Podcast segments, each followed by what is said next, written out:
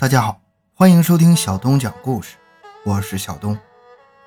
一九五一年，二泉映月走出江苏无锡，以电台广播的形式在全国人民面前问世，引起轰动。凄切哀怨、动人心魄的乐曲，牢牢地攥住了听众那敏感的神经，没有人不为之震撼和动容。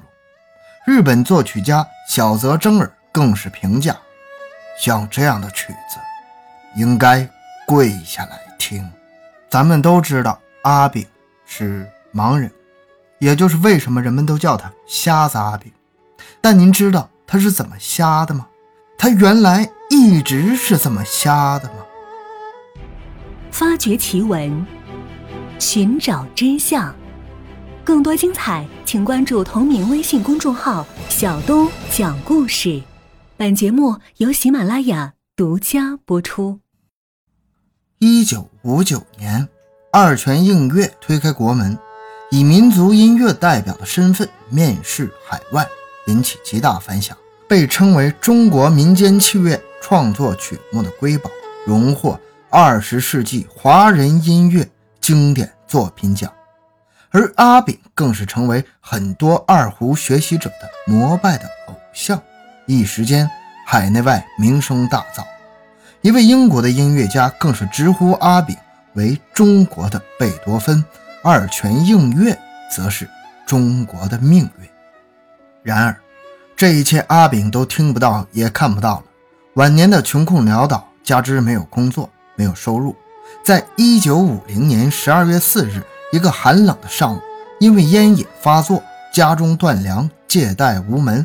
一个想不开，在雷尊殿最东面的一个小平房里悬梁自尽，享年五十七岁。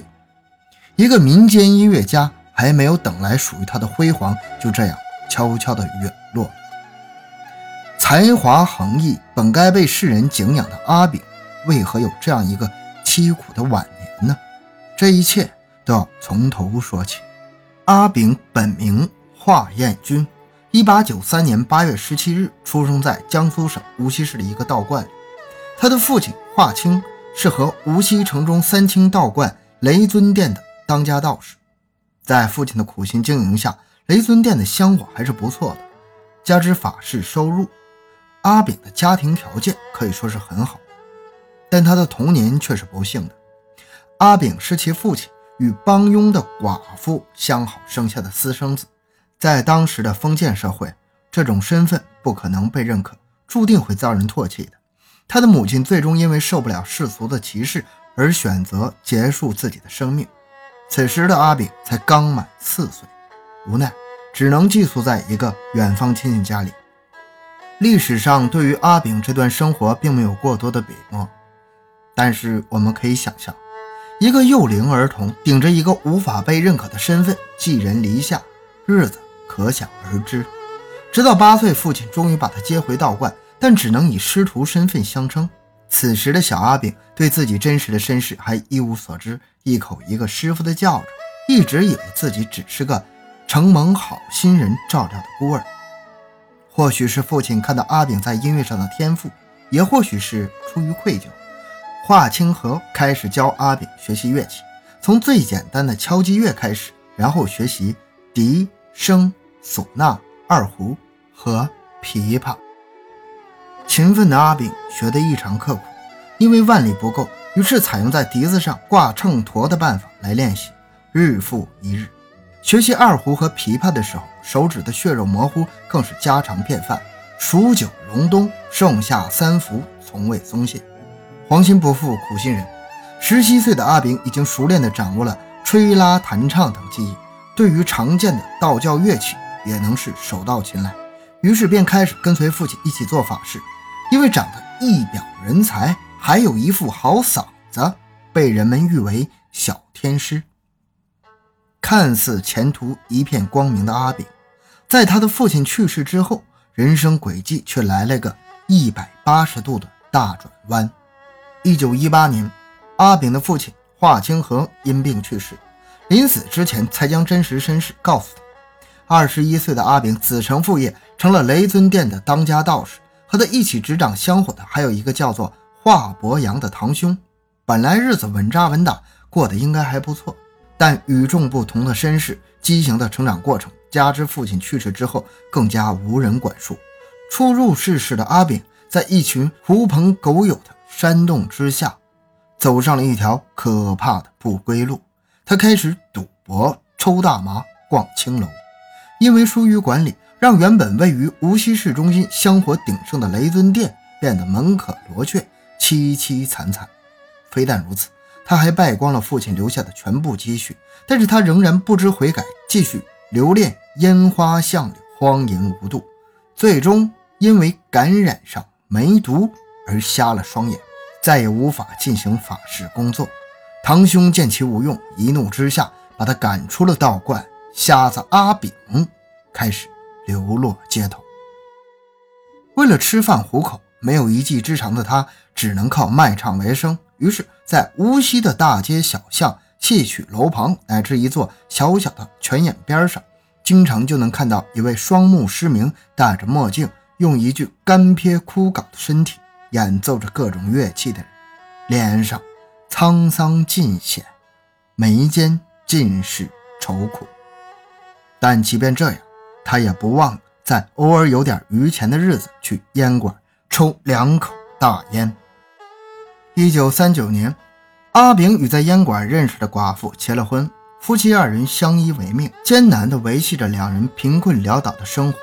再后来，阿炳得了肺病，身体一天不如一天，无法再上街头卖艺，只能在家以修理胡琴为业，度日如年，苦不堪言。仿佛苍天不忍看到一代巨星就这样埋没。一个偶然，正在保存搜集民乐的杨荫刘教授听到了一个学生拉的二胡，凄婉的曲调，大珠小珠落玉盘的敲打着杨荫刘的耳膜，他的耳朵被听醉了。仔细询问之下，才得知这名学生所拉的曲目是家乡一名穷困潦倒的卖艺人所教，人们都叫他。瞎子阿炳像发现宝藏般的杨荫刘教授，赶紧带着设备和团队连夜赶到无锡，请阿炳录音。但此时的阿炳已经好几年没有弹琴了，用一把借来的二胡练习了好几天，在收音并不太好的设备下录制了《二泉映月》《听松》《寒春风曲》三首二胡曲，以及《大浪淘沙》《龙船》。昭君出塞三首琵琶曲，但谁能想到，这六首曲目成了阿炳的绝唱。因为两个月之后，阿炳就逝世了，带着一身鬼才绝学进了黄土。杨荫流明年再来的计划就这样付诸东流。与其一起流产的，还有阿炳自己最满意的梅花三弄。阿炳的一生如同戏剧一般跌宕起伏，但正是他的苦难与不幸，才成就了音乐上的光辉。从天上到地下，从一代天师到说唱乞丐，身份的转变让阿炳比任何人都懂得世态炎凉，但他只能把这种痛苦封印在他的音乐里，于是才有了二泉映月的凄苦、愤怒、不安和宁静，以及。大浪淘沙中，用硬朗的奏法和紧凑的起伏，表现出一种对黑暗现实的控诉。这才是一个有血有肉的真实阿炳，不是文学小说中的描述，而是一个遭受封建制度荼毒的普通人，一个玩物丧志的音乐鬼才，一生背负着命运磨难的可怜人。在以无锡的惠山古镇为核心的广袤土地上。用二泉映月，轻轻地倾诉着人间冷暖，世态炎凉。好，阿炳的故事就讲完了。小东的个人微信号六五七六二六六，感谢大家的收听，咱们下期再见。